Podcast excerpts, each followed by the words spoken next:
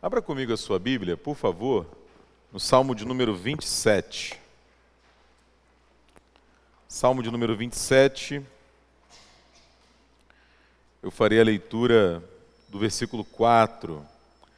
Você acompanha na sua Bíblia, por favor. Salmo de número 27, versículo 4. É a página 506 do Antigo Testamento nas Bíblias que a gente usa aqui na igreja.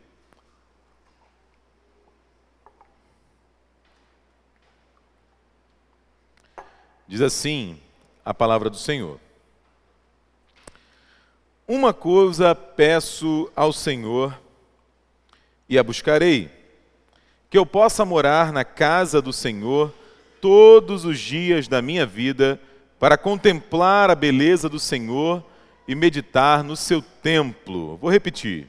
Uma coisa, uma coisa apenas, eu peço ao Senhor e a buscarei: que eu possa morar na casa do Senhor todos os dias da minha vida, para contemplar a beleza do Senhor e meditar no seu santo templo. É bem possível que ali naquele momento da virada, do dia 31 para o dia 1, você tenha colocado algumas coisas diante do Senhor.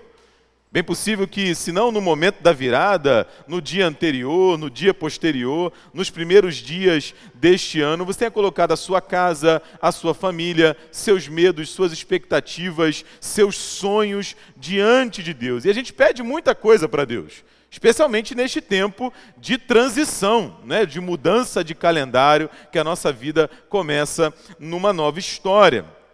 A Bíblia, contudo, nos orienta em várias passagens, especialmente na passagem de Tiago, a gente vai se lembrar bem de como pedir. O Tiago fala que muitas vezes a gente pede e não recebe por quê? Porque pedimos?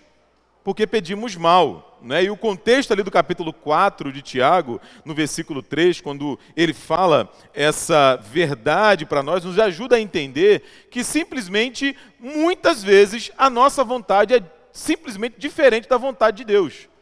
A gente olha para um lugar, a gente tem uma expectativa, a gente tem um sonho, um desejo, e Deus está pensando outra coisa para nós.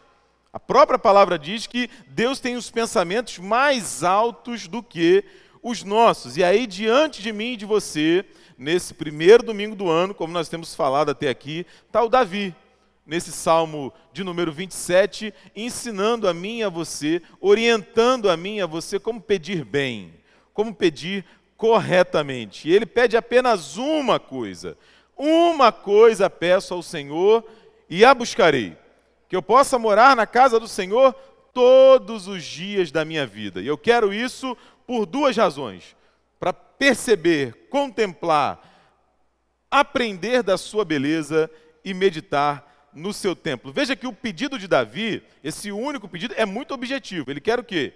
Morar na casa do Senhor. Né? E ele diz que vai se esforçar para isso. Eu peço e busco. E não é uma coisa assim esporádica, né? não é uma resolução de virada de ano que dura até o dia 3 de janeiro, no dia 4 já passou, a gente já esqueceu, já mudou. Não, eu quero fazer isso todos os dias da minha vida e por duas razões contemplar a sua beleza e meditar no seu templo. É sobre esse único pedido de Davi, nesse salmo que eu quero conversar um pouco com vocês nessa noite. E eu me fiz essa pergunta: né? por que pedir uma coisa apenas? Imagine que você é o Davi, um homem íntimo de Deus, um homem que conversa com Deus, que escreve poesias que atravessaram as eras, um homem que o Novo Testamento vai dizer que era segundo o coração de Deus. Você pode pedir qualquer coisa a Ele. E aí, por que, que você pede apenas uma? Embora a gente conheça a história do Davi, sabemos que ele colocou muitas circunstâncias diante de Deus, mas nesse texto ele mostra para a gente que há uma que é superior. Né, meu irmão fez aniversário e a gente celebrou ontem. E é muito comum na hora da gente apagar os parabéns, o pessoal fala, oh, pede alguma coisa, né? faz um pedido, faz um desejo. E tem que ser assim, apaga, é, faz o desejo e apaga a vela, senão não vale, né? senão não funciona. Tem todo esse trâmite, né? senão não dá certo. Eu fiquei pensando nisso na, na, na celebração do aniversário dele, porque a gente coloca tantas circunstâncias diante de Deus. E aí o Salmo completa, e a gente vai dar uma olhada nele, né? é, ele, a poesia como que orbita ao redor desse versículo 4. A resposta do motivo do Davi pedir apenas uma coisa, diante de tantas que ele podia fazer, é, ele nos conta paulatinamente conforme ele escreve o salmo. O salmo, como eu tenho dito, é do Davi. Não é? A gente não tem nos comentários e nem no próprio salmo o momento em que o Davi escreve esse salmo. Não há o registro né, da, da, da, do momento histórico, digamos assim. Como ele usa muitas metáforas militares, você vai ler o salmo, você vai ver o Davi falando de guerra, falando de exército, falando de salvação, falando de fortaleza, falando de inimigos. É muito provável que ele tenha escrito num tempo de perseguição num tempo de luta, num tempo de guerra. A gente não sabe se foi quando ele foi perseguido por Saul, quando ele foi perseguido por Absalão, o seu filho, quando ele fugiu lá para a terra dos filisteus, a gente não sabe. Não é? Mas o salmo ele se divide em duas partes bem distintas. Se você está com a sua Bíblia aberta, você vai perceber isso. Dos versículos 1 a 6, o Davi fala sobre quem Deus é sobre como Deus age. Ele fala que Ele é a minha luz, Ele é a minha salvação, Ele é a minha fortaleza, Ele é a fonte da minha confiança. Ele vai fazendo isso até o versículo 6. No versículo 7 ele muda o tom. Ele muda o tom. Ele começa uma oração. Ele fala que clama a Deus. Ele tem a expectativa que Deus não esconda dele o seu rosto. Ele assume, como eu vou falar daqui a pouco, que ele precisa de Deus diante das lutas e dificuldades que ele vai enfrentar e que ele já tem enfrentado. E termina o salmo, os versículos 13 e 14, assim com uma nota de esperança. Não é como se ele olhasse para o passado e visse, se lembrasse do que Deus já fez e então olhasse com esperança para o futuro. E o tema que permeia todo o salmo é justamente a casa do Senhor. Esse pedido que ele faz de morar na sua casa. E a gente precisa entender então o que ele está querendo dizer com isso. Não quer dizer que o Davi queria sair da sua casa, queria sair do seu palácio e morar no templo? É disso que o Davi está falando? Não poderia ser isso. Não poderia ser isso. Por quê? É, naquele tempo de Davi, o templo simplesmente não existia. Não tinha templo. Né? O Davi até tem a ideia de construir o templo, ele coloca isso diante de Deus em oração, Deus acolhe o seu pedido, mas quem vai construir o templo? Salomão. É Salomão. Então Davi nunca chegou a ver o templo construído. Né? Naquele tempo de Davi, ainda o povo adorava no tabernáculo. A gente vai ver Davi dançando é, junto à arca do Senhor. Então ele não tem um anseio assim de ser um sacerdote, de ser um levita. Não é isso. O que o Davi está falando, quando ele fala de templo, não é de espaço físico, não é de um endereço, assim, Rua da Passagem 91, domingo às seis, nós nos reunimos para celebrar. Não. Quando ele fala de casa, quando ele fala de morada, quando ele fala de templo, ele está falando da presença do Senhor. Ele está dizendo que ele quer estar, e ele vai buscar isso todos os dias da sua vida, ele quer estar próximo de Deus. A gente cantou muito disso aqui hoje. O desejo dele é estar diante de Deus todos os dias da sua vida, percebendo Deus, contemplando Deus, meditando sobre Deus, refletindo sobre Deus. E aí ele nos ajuda a entender esse pedido no entorno do salmo. Então, por que pedir uma coisa apenas? Por que pedir apenas para estar na presença do Senhor. Por que, que isso é o mais importante para mim e para você neste ano de 2020, diante de tantas coisas que nós temos colocado diante de Deus? Em primeiro lugar, nos versículos 1 a 3, a gente percebe o seguinte: se eu estou na presença de Deus, se eu estou na casa de Deus, se eu habito com Deus, eu não preciso ter medo. Eu não preciso ter medo. Veja o que o salmo diz né, versículos 1 a 3. O Senhor é a minha luz, a minha salvação. Qual é a pergunta que ele faz? De quem terei medo? O Senhor é a fortaleza da minha vida. A quem temerei? E ele vai dizendo isso até o final do versículo 3. E a questão aqui é a seguinte: se eu e você estamos na presença de Deus, se o Senhor é a nossa luz, é a nossa salvação, se o Senhor é a fortaleza da nossa vida, de que eu terei medo. De que você vai ter medo, meu irmão, minha irmã? Nós não precisamos ter medo, a questão é essa. As metáforas que o Davi usa são importantes para nós, porque as dificuldades vêm, as dúvidas vêm, os medos vêm. Então, por exemplo, ele fala de luz. A luz, a gente sabe, é símbolo de tudo que é bom, de tudo que é positivo, de tudo que é verdadeiro. A gente vê o salmista dizer no Salmo 119, por exemplo, que o Senhor é a lâmpada, a palavra do Senhor é lâmpada para os nossos pés e luz para o nosso caminho. Ou seja, se o Senhor é a nossa luz, se é Ele quem ilumina a minha vida e a sua, se é Ele quem nos mostra a verdade, por onde a gente precisa ir, se a gente sabe que a vontade dEle é boa, perfeita e agradável, se a vontade dele é a minha salvação, se ele é a fortaleza da minha vida, é impressionante essa descrição. Você vai se lembrar é, é, das guerras e nos mundos antigos, que as cidades ficavam protegidas pelas muralhas ao redor, pelas fortalezas ao redor. Aqui no Rio de Janeiro, a gente tem ali é, no Forte de Copacabana, por exemplo, em Niterói, o Forte de São João, se eu não me engano, eram fortalezas que protegiam a cidade, que protegiam o povo. O que o Davi está dizendo é o seguinte: Deus é a minha fortaleza. E eu sou um homem de guerra. Eu sou um homem acostumado a batalhas, mas as minhas habilidades militares não se comparam com o que Deus pode fazer por mim, como Deus pode me proteger.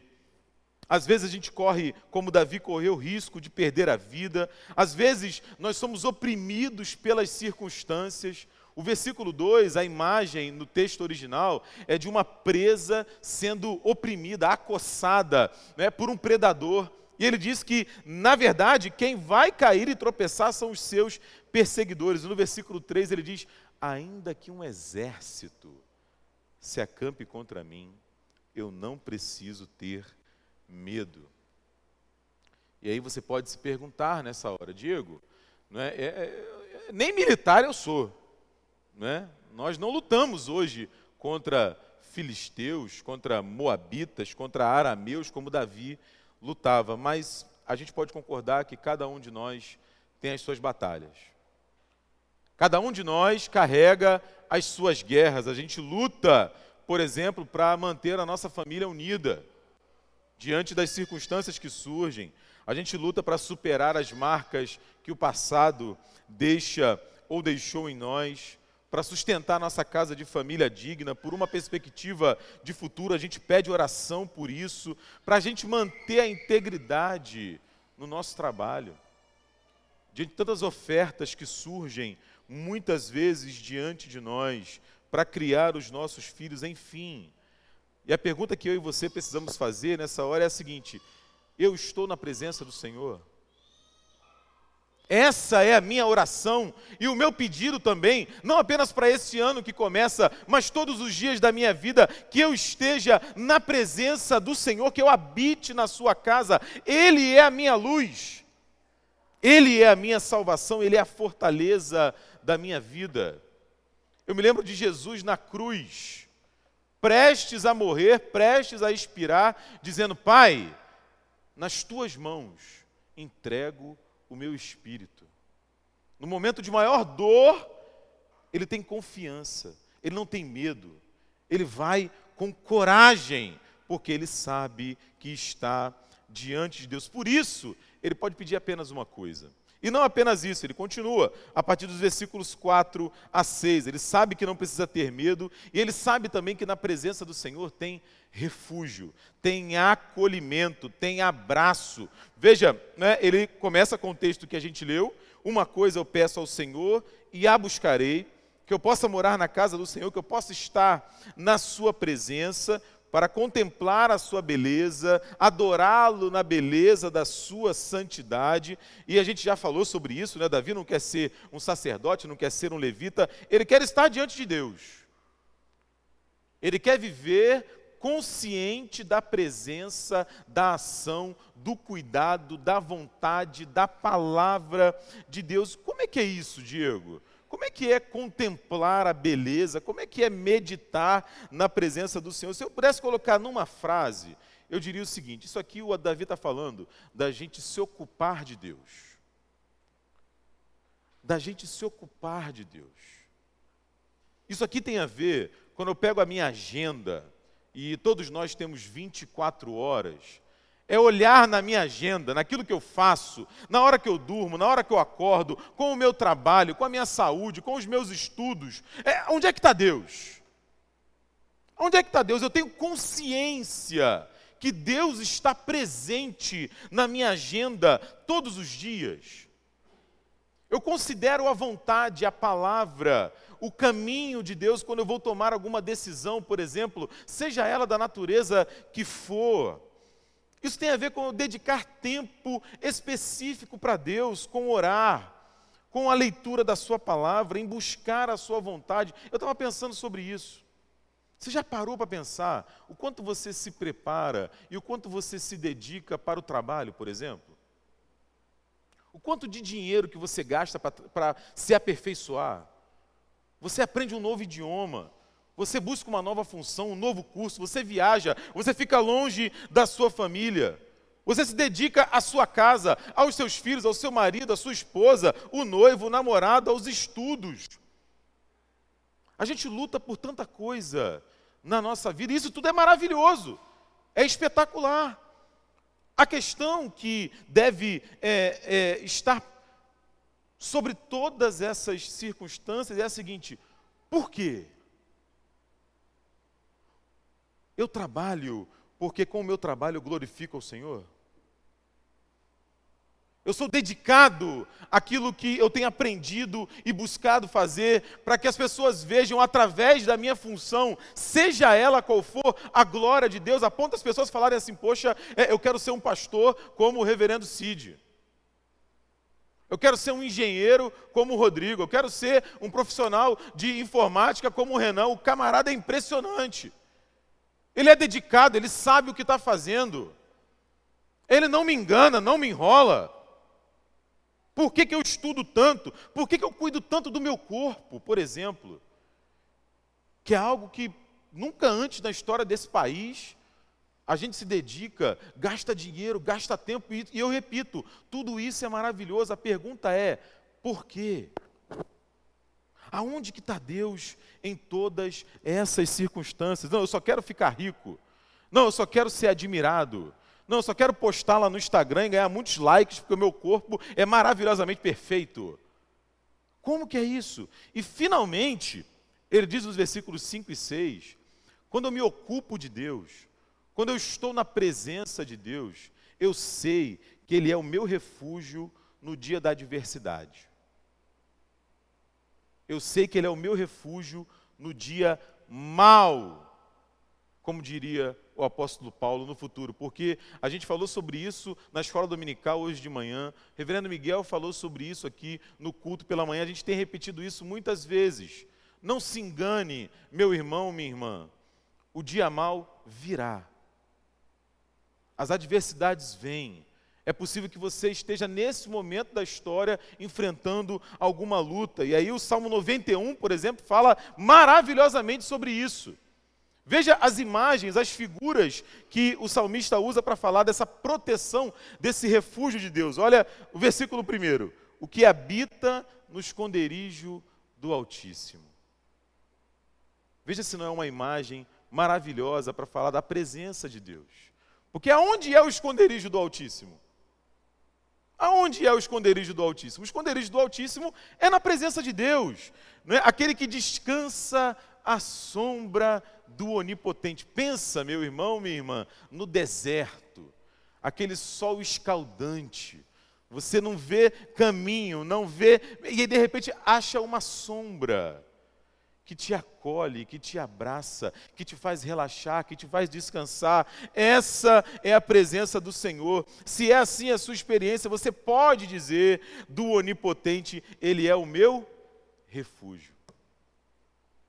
Ele é o meu baluarte, o meu lugar seguro. Ele é o meu Deus em quem eu confio. A figura do versículo 4 do capítulo 91 é extraordinária, não é? Porque ele fala que o Senhor, como uma galinha, como um pássaro, é, é, é, cuidando ali dos seus filhotes, vai te cobrir com as suas penas. A gente cantou isso aqui também hoje. Sobre as suas asas nós estaremos seguros. A sua verdade é pavês. Pavês é aquele escudo antigo que cobria todo o corpo do soldado, diferente do escudo menor que cobria mais a parte do tronco. Ele chega a dizer no versículo 7: Caiam mil à tua direita, dez mil, mil ao teu lado, dez mil à tua direita, você não vai ser atingido, porque no dia da adversidade o Senhor estará conosco, muitas vezes sofrendo conosco, chorando conosco, caminhando do nosso lado, e daqui a pouco a gente vai celebrar exatamente isso.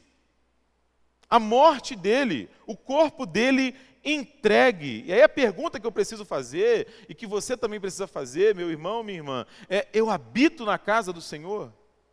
Eu estou na presença de Deus? Porque se a resposta é sim, nós podemos encontrar refúgio. Ele continua nos versículos 7 a 12, uma terceira resposta, porque eu e você podemos pedir apenas uma coisa, porque a gente sabe, e o Davi nos ensina isso, que quando a gente está na presença de Deus, sempre vai ter caminho.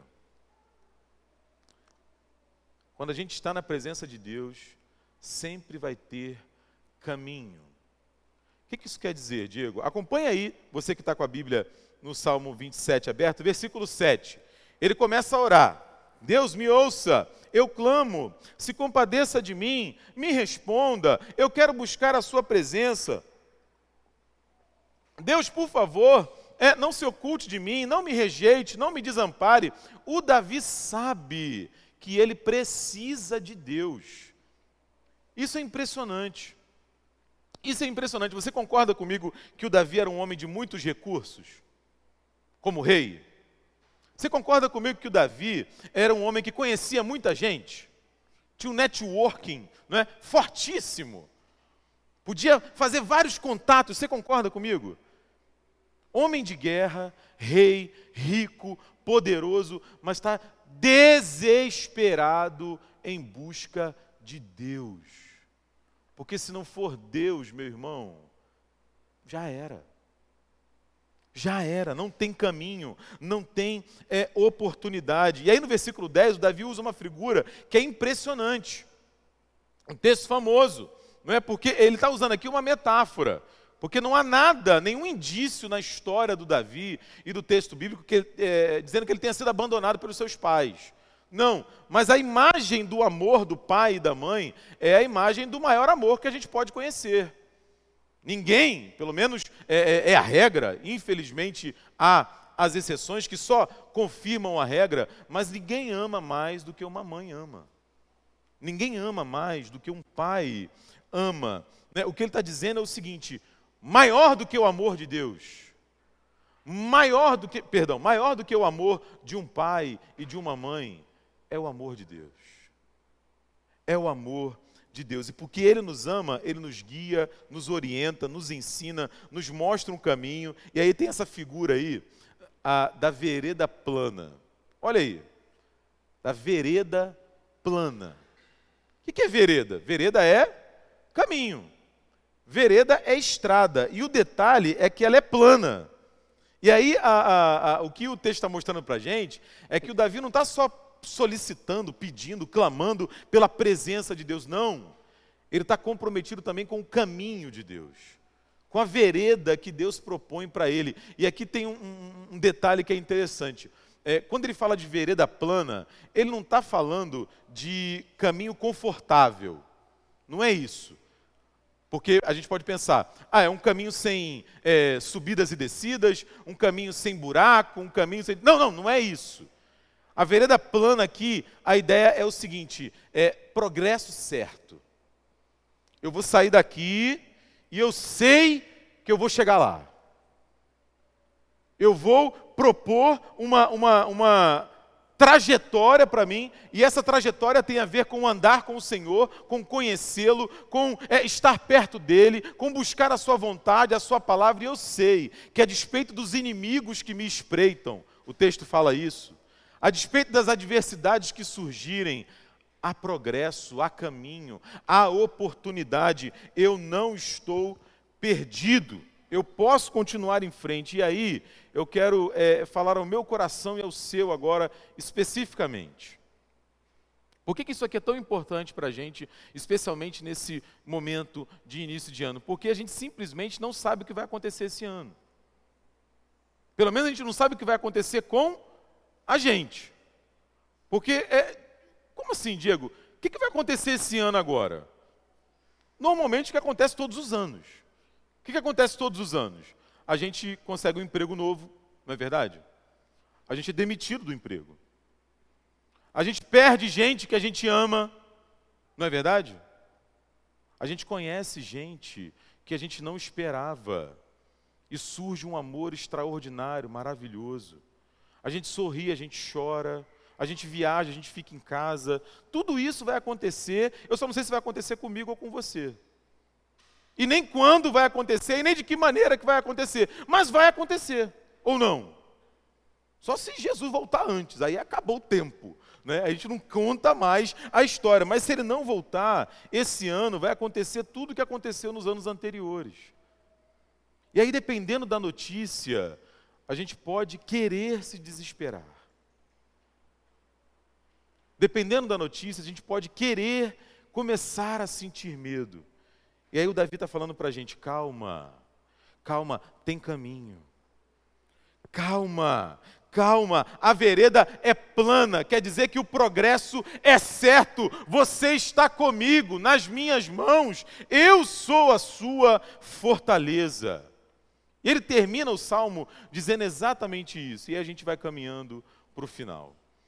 Ele termina o salmo, como eu disse lá atrás, com uma nota de esperança nos versículos 13 e 14. Porque se você é, olhar outros salmos, e há muitos assim, que o salmista termina assim: é, Deus fez, Deus realizou, Deus abençoou, Deus cumpriu a sua palavra, Deus cumpriu a sua vontade. Aqui não. Aqui ele termina assim: olhando para o futuro. É ou não é verdade? Olha aí o texto nos versículos 13 e 14. Ele diz: Eu creio que verei. Eu creio que verei a bondade do Senhor. Ele está falando dele, da experiência dele. E aí no versículo 14 ele fala com quem? Comigo e com você. Ele diz o seguinte: ó, espera pelo Senhor. Espera pelo Senhor, tem bom ânimo, fortifica o seu coração. Tenha calma, espera pelo Senhor. É como se ele estivesse falando da experiência dele, e depois falar da experiência dele assim, ó, você que está me ouvindo, você que está me lendo, você que está é, é, recebendo essa palavra, calma. Eu vi a bondade do Senhor no passado, eu não era ninguém, Ele me transformou em rei, eu passei por muitas dificuldades, eu enterrei filhos. Eu enterrei filhos. E ele sempre esteve comigo. Ele sempre esteve comigo, então calma. Eu tenho visto o que ele é capaz de fazer. Ele tem agido no passado, ele age no presente. Eu sei que ele vai agir no futuro. O Calvino, comentando esse texto do versículo 14, especificamente o versículo 14, ele diz assim: O Davi anima a mim e a você a recarregar as suas energias. Ele diz, como se quisesse dizer: se porventura o medo te vencer, se porventura a tentação abalar a sua fé, se porventura as emoções carnais fervilharem nas tuas veias, não desfaleça, não desista. Pelo contrário, se empenhe, se erga acima dessas circunstâncias através de uma invencível, diz o Calvino, resolução mental que só Deus pode me dar. Porque vai além do entendimento, é a ação do Espírito Santo na minha vida e na sua vida, de olhar acima das circunstâncias. E aí ele diz: disto podemos aprender que os filhos de Deus não triunfam pela obstinação, mas pela paciência, quando tranquilamente confiam suas almas a Deus. Por que pedir apenas uma coisa? Porque se eu estou na presença de Deus, eu posso crer, eu posso confiar, eu posso esperar. A pergunta permanece, não é? Eu estou na presença do Senhor, eu estou na presença do Senhor, enfim. meus irmãos, eu não sei o que, que foi que você pediu para Deus nessa virada de ano, se você pediu alguma coisa. Eu pedi muitas coisas. Eu coloquei muitas circunstâncias da minha vida diante do Senhor, mas sem dúvida, essa é a mais importante. Davi, nesse salmo, ensina a mim e a você a gente pedir bem. A gente pedir bem. Né? E aí, pedir bem tem a ver, como a gente viu, a não precisar viver com medo. E tem tanta gente diante de nós, perto de nós, é, vivendo com medo. Medo do amanhã, medo das notícias, medo do que pode acontecer, medo de falhar, medo de errar, medo de planejar e não executar. Meu irmão, minha irmã, se você está na presença de Deus, é, você não precisa viver com medo. Você sabe que em Deus há refúgio, há acolhimento, há proteção a despeito das dificuldades, há caminho, há oportunidade, há recomeço, não é? há esperança. Esperança. E eu quero terminar é, lembrando de Jesus lamentando sobre Jerusalém. Jesus lamentando sobre Jerusalém, no momento em que Jesus constata que a vontade de Deus era diferente da vontade de muita gente do povo. Que a vontade de Deus estava aqui e que muita gente em Jerusalém estava indo por aqui. E aí Jesus diz: Jerusalém, Jerusalém, que matas os profetas e apedrejas os que te foram enviados. Quantas vezes eu quis, quantas vezes eu quis, diz Jesus. Mateus 23, versículo 27. Reunir os teus filhos como a galinha, ajunta os seus pintinhos debaixo das asas, e vós não quisestes. E vós não quisestes. A vontade de Jesus, meu irmão, minha irmã, e é por isso que ele foi até a morte e morte de cruz, é que a gente esteja na presença dele.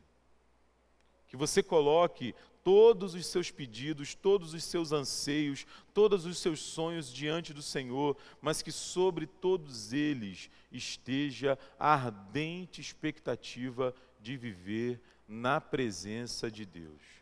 Amém? Deus te abençoe, viu?